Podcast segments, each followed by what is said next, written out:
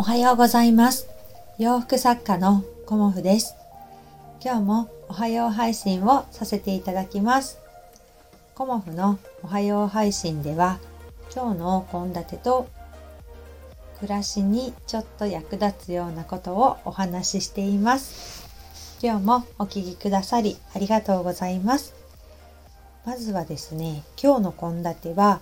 えっ、ー、とエビフライチキンカツじゃがいもとベーコンのえっ、ー、とねカレー炒め。エリンギとオクラのごま和え。味噌汁ご飯にしようと思います。なんかねエビフライがとチキンカツね。両方やるのって感じなんですけど。あのエビがねちょっと足りないかなっていう感じで。まああの今日ね買い物行かないとほぼほぼあの食材がないなっていう中で できれば今日はちょっと買い物に行きたくないなっていうのがあって最後の、うん、あの食材を振り絞ってという感じで無理やり献立を立てました。うん、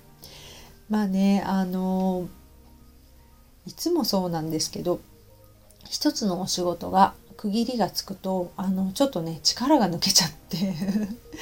まあ今日はね企画書を仕上げるっていうあの期限があるのでそれはね必ずやろうと思うんですけどちょっとねあの体がねついてこないというか ここのところね睡眠が少し足りなかったので睡眠がね足りなくなると若干頭痛が出たりもするのでそういうのもあってねあのちょっと買い物はね力を使うので 体力を使うのでちょっとねあの明日にしようかなっていうふうに思ってこのメニューにしました。うんなかなかね毎日こうフルパワーでっていうのがねなかなかできなくてでもまあ納品とかね発送とかそういうあの期限が決まってるお尻が決まっているものがあるとそこにね集中してちょっと力を いつも以上に注ぐのでそれがね終わった後はちょっとねあの休憩したいなっていう気持ちにもなってしまっています。うん、今日はねあの家計簿についてお話ししようかなと思います。皆さんね家計簿ってつけられてますか、うん。家計簿ってねあのまあイメージされるのってノート式の家計簿のノートとかあと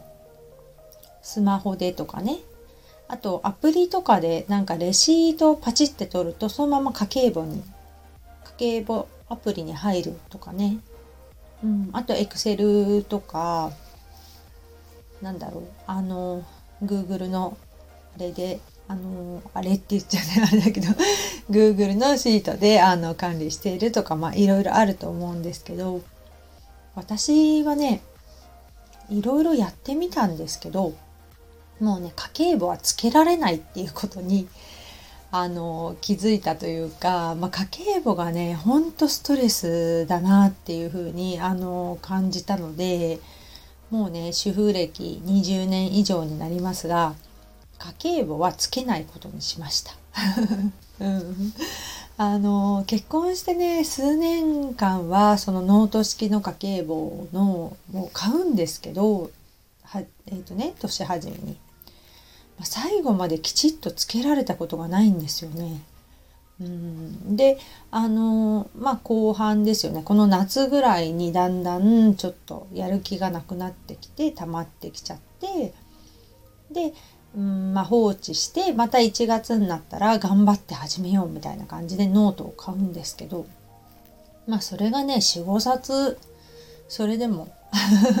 やったんですけど、まあ、私には無理だなっていうのをその時感じていてそしたらねあの放置してたんですよね家計簿をね、うん、そしたら主人があの家計簿を共有しようとか言ってでそのパソコンでね共有するような感じであのフォーマットを作ってくれたんですよね。でなんだろうなフォーマットを作ってくれたので入力しなきゃいけないっていう何て言うのかな義務義務じゃないよねプレッシャーとあとなんか付け忘れちゃったりしてくると本当に溜まっちゃうし何て言うのかなサボってることが相手にバレちゃうとかね。うんそういうのもねかなりストレスだったんですよね。でもそれでも2年か3年ぐらいは続けたのかな。うん。なんかそういうことをやってでその後アプリでレシートをパチって取ってやるとかね。いろいろ考えたんですけどもう私には無理だっていうことをあの去年ぐらいにねあのコロナで自粛期間があった時にあのウォーキングしながら主人といろんなことを話した時にもう私には家計簿はできないっていうことを あの伝えたんですよね。で家計簿ができないので家計管理をねあの自分であの私が全部ずっとやってきたんですけどできないことをねあの苦手なことを苦手な人がやるんじゃなくてできる人がねやったらいいんじゃないかっていうふうに思うようになって、えーと、お金の管理をあの主人にやってもらうことにしました。うん、なんか今はねあの管理するそのデータソフトというかそういうのもあるし全てをね把握できるようなあのアプリみたいのもあるので、まあ、私がやるよりね、うん、主人がやった方が合ってるんじゃないかっていうふうに思ってあのお金のね管理をあの主人にしてもらうこととあとお給料が入った時にあのやっぱり学費とかねいろんなもの振り分けとかなきゃいけないのでそういうのもねあの自動であの振り分けられるような設定とかあと仕組みをね調べてもう一切ねあの銀行に行かないっていう生活をあのすることにしました。うん、そしたらねすごい楽なんですよね。うんあの今までね銀行、まあ、ネットバンキングも使ってましたけど銀行に行って、えーと、これは住宅ローン用にとか、まあ、学費用にとかねあのそういうふうに分けてあの振り分けていたんですよね口座ごとに。うん、でそれのためにあの毎月銀行に行くっていうのが、まあ、月1回のことなんですけどすごくねあの面倒くさかったんですよね。うん、でネットバンキングにしてからもまあいちいちパソコンでねあのやるっていうのも本当毎月毎月大変だなとは思ってたんですよね。うん、でそれが全くなくなってあの自動でねあの設定しとくとやれるようになったのでもうね本当に楽でで基本的にねあの買い物も今ねキャッシュレスなのでお金を現金を下ろしに行くっていうことがあんまりなくなったのもすごく楽ですし、うん、そういう面でねあの本当にねお金の管理がねすごい楽になってストレスがなくなったなっていうのもすごくあります。うんなのでね、まあ、あのそのお金のね管理についてはあの数字では見るっていう風にしてるんですけどそれもね 私が見ないでも主人に見てもらうっていうね、うん、できないことはあのできる人にやってもらうっていうねあのスタイルにしたことがすごくねあの気持ちが楽になりました。うん、家計もね管理してでお仕事のあのお金の流れありますよね。それも管理するとかっていう風になってくると本当にね 疲れちゃうんですよね。私別にあのもともと理系なので数字が苦手とかっていうことは全くないんですけどうんなんだかねあのきちきちっとやることが意外と苦手なんだろうなっていうふうに感じています。うん、まああの食費いくらとかねそういうことはうちでは決めてなくってあのなるべくねあの使いすぎないようにはしてるんですけど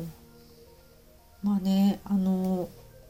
使いすぎないようにするにはどうしたらいいかっていうとね私はねあの買い物の回数を減らすっていう風にしてます。あとね余分なものは買わない、うん、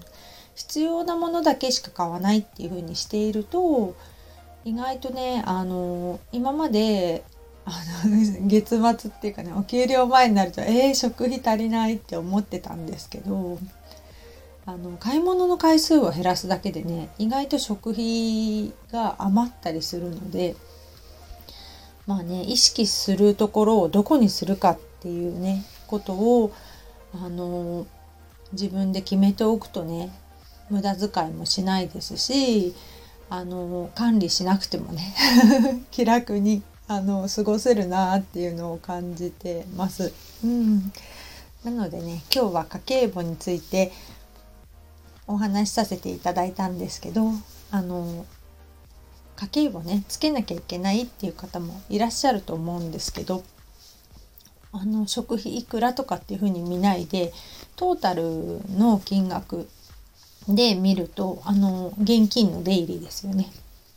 見るとちょっと気軽になるんじゃないかなっていう風な お話とあと苦手なものは得意な人にやってもらう そういう風なねあの私が絶対やらなきゃいけないっていうことではなくあの得意な人にやってもらったらいいなっていうようなスタイルで我が家はやっています。まあねこんな感じで 朝からねちょっと長いお話になってしまいましたが聞いていただけたら嬉しいです。今日もねあのお仕事頑張っていこうと思います。皆様もちょっとねお天気雨模様かなと思いますが月曜日お体に気をつけてお過ごしください。今日も聞いてくださりありがとうございました。洋服作家コモフ小森屋隆子でした。失礼します。